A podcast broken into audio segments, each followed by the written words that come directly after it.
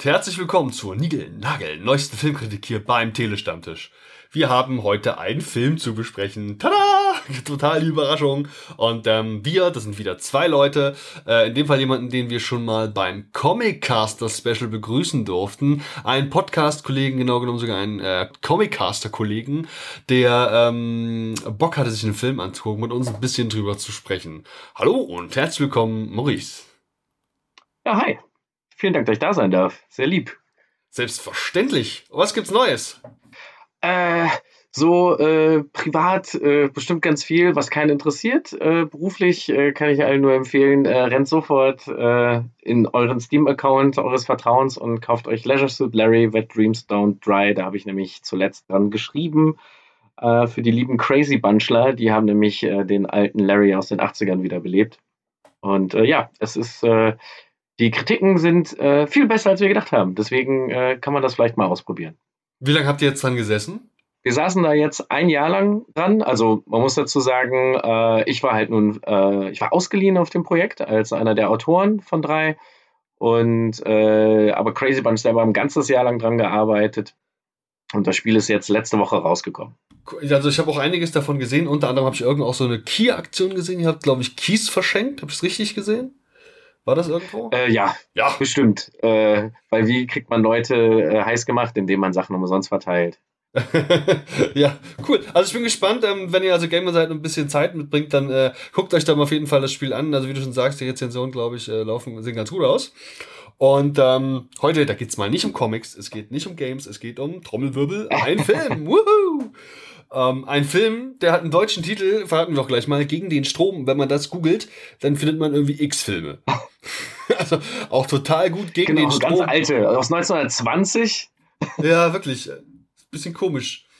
Ähm, aber wir wollen euch natürlich auch die ganzen Details nicht vorenthalten. Das ganze Ding ist, äh, wie gesagt, auf Deutsch heißt der Titel Gegen den Strom. Der englische Titel ähm, Woman at War beschreibt den Inhalt vielleicht viel eher und ähm, geht eine Stunde 41, kommt am 13. Dezember 2018 in die deutschen Kinos, vermutlich eher so in den Arthouse-Kinos, könnte ich mir vorstellen.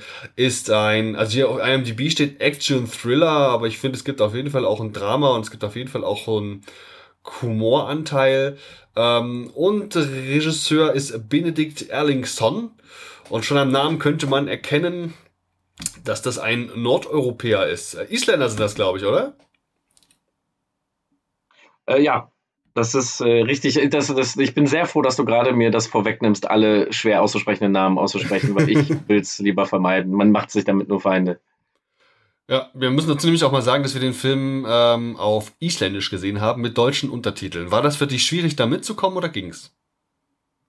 Ja, ich finde, wir sind ja eine Generation, wo wir ja eh den meisten Kram in Originalton gucken und äh, es macht oft funktionieren Filme besser in ihrer Originalsprache. Ähm, das sei es jetzt asiatische Filme, weil die oft ja overacten. Irgendwie hat, äh, ich weiß nicht, die Tonalität sei es halt jetzt vom Kammer, von der Kameraarbeit und der Schauspielerleistung hat es einfach super gut gepasst, das einfach alles vom Originalton zu hören. Und weil das ja auch eine sehr, das ist eine Geschichte, die fokussiert sich auch sehr auf äh, das Heimatland des Filmes. Ähm, da hat es dann einfach nur gepasst, dass die halt alle in dieser Sprache sprechen. Und ich finde, man, wenn man das einigermaßen gewohnt ist, mal hier bei Netflix unten Untertitel eingeblendet zu haben, dann kommt man da super schnell rein. Um, jo, willst du mal versuchen zu beschreiben, worum es entgegen den Strom geht? Genau, also ähm, sowohl der deutsche als auch der englische Titel, wenn man beide nimmt, beschreiben eigentlich sehr gut, worum es in dem Film geht. Und zwar ähm, geht es, wenn man das äh, so ausdrücken möchte, um eine moderne Kriegerin.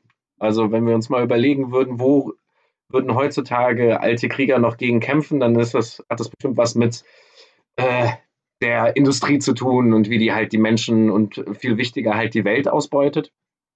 Und äh, da hilft dann der deutsche Titel wieder mit Gegen den Strom, weil ähm, diese Kriegerin, um die es da geht, äh, die fängt halt an, ähm, ein Werk zu sabotieren, in dem halt immer die Strommasten äh, abschaltet, abreißt, was auch immer. Also sie versucht halt quasi die Produktion von Aluminium äh, zu reduzieren. Das hat was damit zu tun, dass das gerade in den letzten Jahren in Island auch wirklich stark zugenommen hat und deswegen wie das dann so oft ist, alte Naturlandschaften platt gemacht werden, um halt einfach mehr Platz dafür zu schaffen.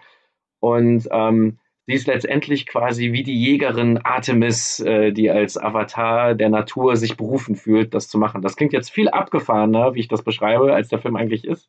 Der Film ist sehr geerdet, sehr echt. Also es wirkt ähm, wie so vieles aus dem Norden eigentlich äh, an keiner Stelle irgendwie so abgefahren, dass man irgendwie Hollywood-Geschmack im Mund hat, sondern es wirkt so wie eine gute kleine Produktion, die aber das meiste rausgeholt hat, was halt eben ging. Und wir begleiten diese Frau in ihrem Alltag, sehen, was sie für ein ganz normaler Mensch ist, die aber halt den, ähm, sag ich mal, relativ genialen, aber auch sehr gefährlichen für sich persönlichen Plan hat, halt eben ähm, ein Manifest an die Bevölkerung zu vermitteln und das halt, indem sie vorher halt eben dieses Werk sabotiert.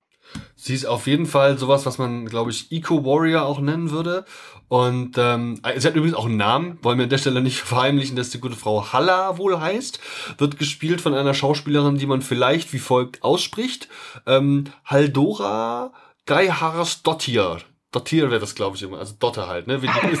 Weißt du Bescheid? Und ähm, Boah, ja, bitte. die ist halt so die zentrale Figur. so viel will ich mal auch verraten. Sie hat eine Doppelrolle auch in dem Film. Was genau das ist, möchte ich jetzt gar nicht vorwegnehmen.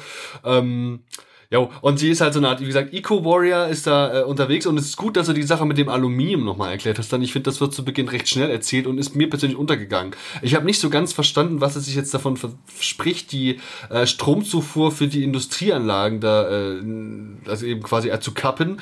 Ähm, das war mir nicht so ganz klar. Und auch wie denn das Kappen des Stroms dafür sorgt, dass ihre offensichtliche, sehr enge Bindung zu Mutter Natur äh, da quasi weiter existieren kann, das musste ich sagen, das ist, war mir jetzt nicht so mega offensichtlich. Gut, dass du das nochmal gesagt hast. Jo, sie ist also wie gesagt ein Eco-Warrior, das heißt also, sie äh, ist aber im Geheimen. Ähm, sie ähm, hat ja nebenbei eigentlich noch ein paar andere Sachen. Unter anderem ist sie Chorleiterin, ja, und hat in diesem Chor auch ähm, noch einen Sänger mit dabei. Ich vermute, das ist der Balvin, ja, gespielt von einem Schauspieler Spieler namens Jorundur Ragnarsson. Ähm, und ah, diese ganzen coolen Namen, ich bin ein bisschen neidisch.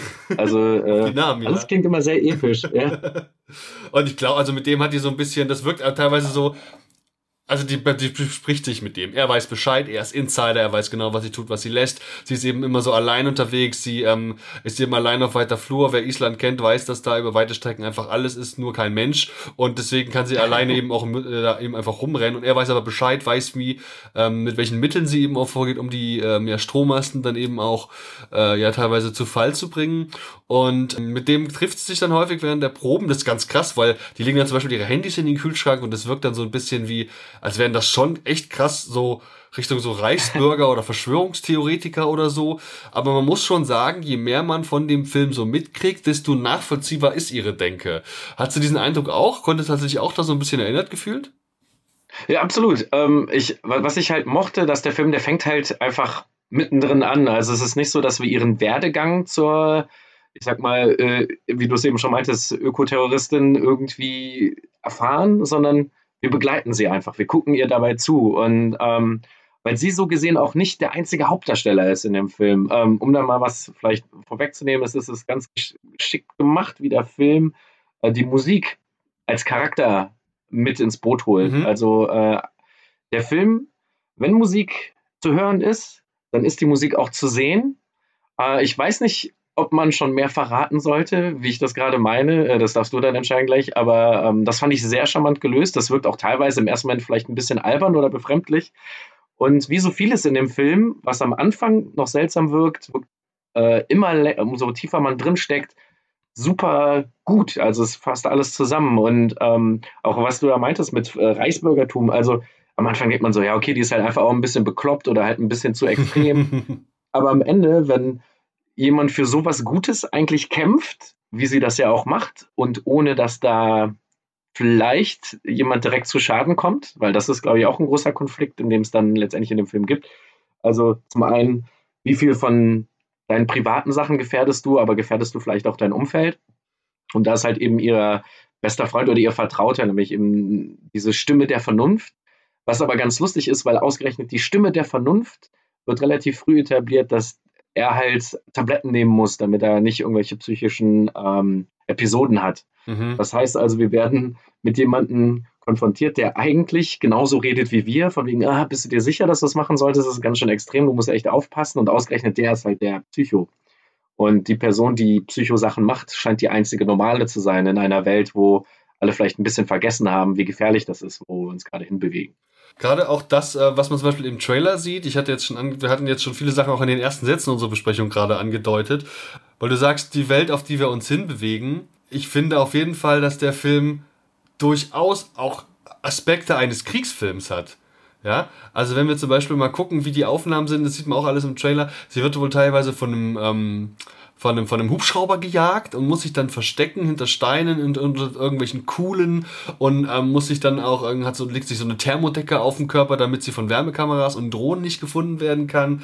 Ähm, oder dann auch teilweise gegen, gegen Ende des Films ähm, wirkt sie einfach sehr, gibt so Szenen, da wirkt sie relativ mitgenommen, um es mal zu umschreiben. Ähm, das hat schon echt auf jeden Fall Facetten von einem Kriegsfilm. Von so einem Ding, wo äh, Frau oder Mann alleine durch den Dschungel muss, um sich so durchzuboxen. Das wirkt teilweise auch so, dass sie eben keinen Dschungel haben, sondern das isländische Umfeld und äh, ja eben auch die isländische Natur. Das wollte ich auf jeden Fall auch mal erwähnen. Ja, und die Sache mit der Musik, also ich finde, das sollte man schon mal erwähnen. Ähm, da es ja so oft vorkommt und auch relativ facettenreich ist, kann man auch sagen, um was es geht.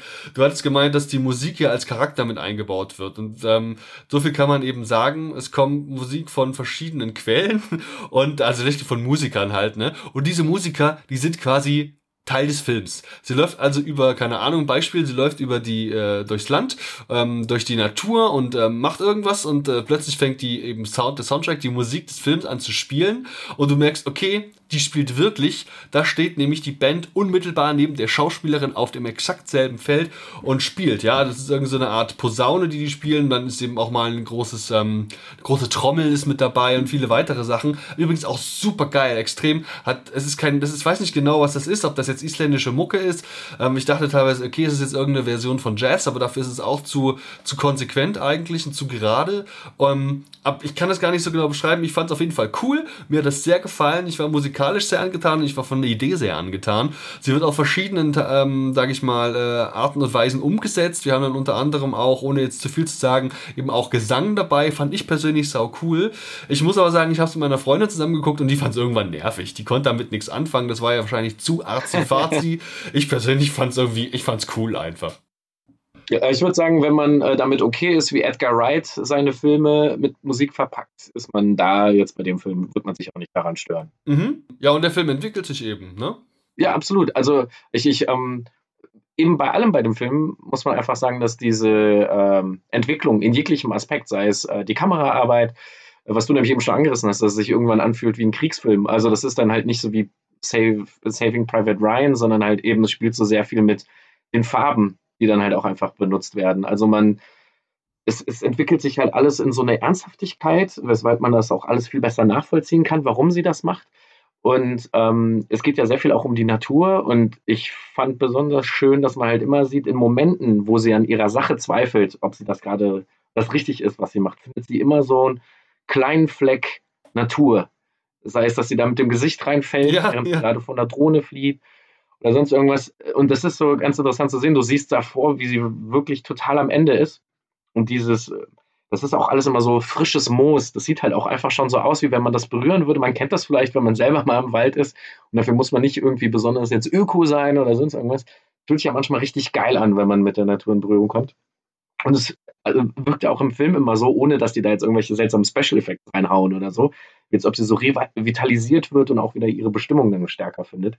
Ähm, ich glaube, äh, was man ja auch schon vorwegnehmen kann, ist, dass halt, das wird halt als großer Handlungsbogen aufgebaut, aber es wird halt dann ähm, im Laufe des Films ein weiterer Aspekt für ihren Charakter halt einfach offenbart. Nämlich, ähm, sie wirkt halt sehr tough und etwas, wo man, wo ja auch viele Leute heutzutage einer Person wie ihr die Weiblichkeit und das, das Fürsorgliche aberkennen würden. Ähm, man erfährt irgendwann, dass sie halt den Traum hat, äh, ein Kind zu adoptieren. Und was damit alles einhergeht. Und dieser Konflikt, den sie dann mit sich tragen muss, sprich, wenn ich das so weitermache, bin ich dann überhaupt in der Lage, eine Mutter zu sein? Oder äh, muss ich quasi meine Ideale verraten, nur um eine Mutter sein zu können? Ich glaube, als Metapher äh, funktioniert das sehr gut für viele Menschen, die sich in einer ähnlichen Situation befinden. Also das kannst du ja selbst aufs Karriereleben sonst beziehen oder sonst irgendwas, wo du ja auch das Gefühl hast, ich habe einen ganz persönlichen Traum und mir ist es wichtig, das erreicht zu haben, bevor vielleicht es auch zu spät ist. Weil eine Sache, worum es auch immer geht, ist halt eben, die Natur, die gibt es halt vielleicht gar nicht mehr so lange und der Wachstum ist schneller. Ähm, wie viel Zeit habe ich eigentlich, um meine Ziele und Traum, Träume zu verwirklichen? Und wenn es dann auch noch um Kinderkriegen geht, klar, sie will jetzt adoptieren, aber es ist ja auch mal eine Frage, ne? wie lange kannst du noch ein Kind äh, großziehen? Das habe ich mir nämlich auch gefragt. Die ist ja im Film, also die Schauspielerin ist ja circa Mitte 50, oder? Vielleicht Anfang 50, aber eher Mitte 50. Ich, das ist schon relativ spät für eine Adoption, oder? Genau, also ich habe ehrlich gesagt mich nicht gut genug mit dem isländischen Adoptionsrecht auseinandergesetzt, bevor wir jetzt den Film besprechen, aber äh, es wirkte auf jeden Fall sehr liberal, unter welchen Bedingungen man äh, sich da melden kann und äh, vielleicht auch eine Zusage kriegt. Also ähm, ja, ich glaube, solange das Kind ja in gute Hände kommt. Also ähm, man muss einfach sagen, es gibt, ich habe mal versucht, so ein bisschen rein zu recherchieren in den Film, weil man natürlich, wenn man den Film geguckt hat, ähm, ich glaube, den kann man super gut als Lehrer auch mit einer Schulklasse gucken, weil man nämlich voll viel da rein interpretieren kann, in viele Bilder auch und auch in viele Charaktere, die da vorkommen, weil die alle dann doch irgendwie so ein Sinnbild für irgendwas sind. Ja, also es gibt so einen Charakter, da muss ich ganz ehrlich sagen, da habe ich es nicht so ganz bis jetzt äh, nicht herausgefunden, warum es den gibt und wie es den gibt. Der hat mich auch als einziges ein bisschen aus der Handlung rausgerissen, weil er ein bisschen wirkte wie so, äh, der versucht das ein bisschen aufzulockern, ähm, weil das schon fast so ein Slapstick-Charakter ist, der quasi von all, mit nichts am Hut hat, aber die ganze Zeit immer reingezogen wird, quasi als so jemand am Rand. Also man müsste sich das so vorstellen, wie wenn man gerade auf den Bus wartet, aber dann ist nur eine wilde Verfolgungsjagd und die rasen halt voll durch eine Pfütze und du bist halt von oben bis unten nass. Das ist so der Charakter in dem gesamten Film und der taucht auch relativ häufig auf. Und ähm, ja, ich weiß nicht, ob man den unbedingt gebraucht hätte, aber ich will das jetzt nicht unbedingt kritisieren, weil es jetzt auch nicht so sehr gestört hat. Ich wäre, boah, kann ich den Film nicht mehr ernst nehmen. Vielleicht dient er einfach der Auflockerung oder er ist vielleicht auch einfach auch irgendwie eine Art von Stilmittel, ähnlich wie eben die Einbindung der Musik. Ich kann da auch nur spekulieren, vielleicht ist das Teil des typisch isländischen Humors. Das könnte ich mir alles vorstellen, aber genau wissen tue ich das wirklich nicht. Ähm, aber er erhöht auf jeden Fall auch ein bisschen den Absurditätsgrad, den der Film natürlich mitbringt. Ähm, ja, gibt es denn Punkte noch, die wir unbedingt ansprechen wollen oder wollen wir gleich zum Fazit kommen? Äh, ich ich habe, ich glaub, weil das direkt in gewisse lobende Töne gehen würde, würde es sich eigentlich schon fast wieder lohnen, ins Fazit zu gehen. Da würde ich mich da mal reindrängeln. Ähm, bei uns vergeben wir immer so Punkte, also zwischen 0 und 5 Punkten. Äh, 5 wäre ein absolutes Meisterwerk und 0 wäre also die absolute Vollkatastrophe. Ich persönlich fand den Film ganz gut, aber er ist eben auch ein sehr schlichter Film. Also ein Film, dessen Handlung ist wirklich relativ schlicht. Man könnte den wahrscheinlich auch in einem Kurzfilm, hätte man die Handlung eigentlich auch erzählen können und sich dafür die ein oder andere äh, Szene, den ein oder anderen Ausflug meinetwegen in die Natur hätte einfach sparen können. Schauspielerisch fand ich die, den, den Hauptcharakter äh, fand ich toll. Also was die da leistet, ähm, fand ich einfach, ich fand das einfach eine gute Arbeit. Sie ist wirklich abwechslungsreich. Ich hatte ja schon angedeutet, dass sie in einer Doppelrolle da unterwegs ist. Das macht sie wirklich sehr gut, auch weil der andere Charakter, von dem wir jetzt noch gar nichts verraten verraten haben, einfach auch nochmal ein bisschen anders ist. Gefällt mir wirklich. Ich finde die Idee mit der Musik großartig. Ähm, das ist für den Moment mal eine ganz coole Sache. Aber ich finde, man sollte eben wissen, worauf man sich einlässt und eben auch, dass die Geschichte ähm, zwar ein Stück weit voller Botschaften, Interpretationsmöglichkeiten steckt, aber letztlich doch sehr schlicht ist. Und so komme ich für mich persönlich eben mit so einem kleinen halben Punkt noch, weil ich die äh, Landschaften einfach so toll finde, ähm, auf vier von fünf Punkten und kann den Film jedem empfehlen, der so ein bisschen Bock auf dieses Eco-Warrior-Thema hat, der ähm, ja vielleicht auch mal sich ein bisschen mit einem auf einen isländischen Film einlassen möchte und der natürlich auch Interesse hat, sich einfach mal ja die äh, Schauspieler Islands in ihrer Umgebung, in ihrem natürlichen Reservoir oder Umfeld äh, mal zu geben. Deswegen vier von fünf Punkten. Wie sieht es bei dir aus? Was hast du für ein Fazit?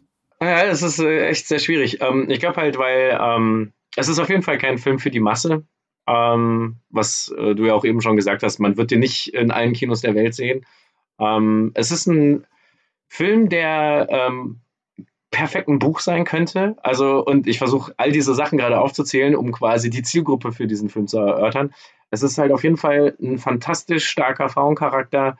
Das ist gerade, wenn hier so zwei weiße Männer darüber reden, vielleicht immer ein bisschen doof, das zu erwähnen, aber ich glaube, das ist halt ähm, also auch was ich so an Rezensionen gelesen habe, gab es besonders viele weibliche Stimmen, die das sehr gut fanden, weil der Film auch an keiner Stelle jetzt irgendwie sie jetzt darstellt wie ähm, Gal Gadot als Wonder Woman oder so, dass sie dann auf einmal super heroisch oder sonst was aussieht, sondern sie sieht halt wirklich aus wie jemand, der sich tierisch den Arsch aufreißt, äh, die Natur zu retten. Also auch da, also ich würde schauspielerisch ähm, top, gerade was halt die Hauptdarsteller alle angeht, halt auch so ein paar Nebencharaktere. Wie gesagt, es gibt hier und da aber auch Nebencharaktere, die halt überhaupt nicht mithalten können, weil es halt in der Tonalität auf einmal total so schwenkt. Ähm, das ist, kann wirklich so ein regionales Ding sein, was halt eben funktionieren kann oder nicht, wenn man es mag. Ähm, handwerklich, finde ich, ist der Film ziemlich top. Er hat und ähm, kämpft gegen dieses Klischee von modernen Filmen, dass viele Schnitte in Action-Szenen benutzt werden müssen, dass irgendwie so eine Steadicam an jeder Stelle platziert ist, sondern das ist alles, das nimmt sich alles sehr viel Zeit. Ich hatte eben schon mal von asiatischen Filmen gesprochen. Ich mochte halt einfach, dass jedes Bild für sich wirkt und das ist gerade ja auch, weil es um Natur geht, funktioniert das immer besser, wenn du halt schöne White Shots hast, wenn du siehst, wie da einer langläuft, anstatt halt irgendwie eine Over-Shoulder-Kamera, wie, wie dann jemand da so lang hechtet. Ähm, das war halt super angenehm. Dann Musik und Sound top. Ähm, eben auch nicht für jeden. Deswegen ist das jetzt auch nicht irgendwie, wo, wo ich jetzt auch, äh, uneingeschränkt für den Bereich eine 5 geben würde. Deswegen würde ich ähm, den Spagat mal versuchen zu sagen. Und zwar, wenn du jemand bist, der einfach äh, generell gerade Bock hat, einen Film zu gucken und du bist jetzt nicht so der Azi-Fazi-Typ, ist der Film wahrscheinlich eher eine 3 für dich.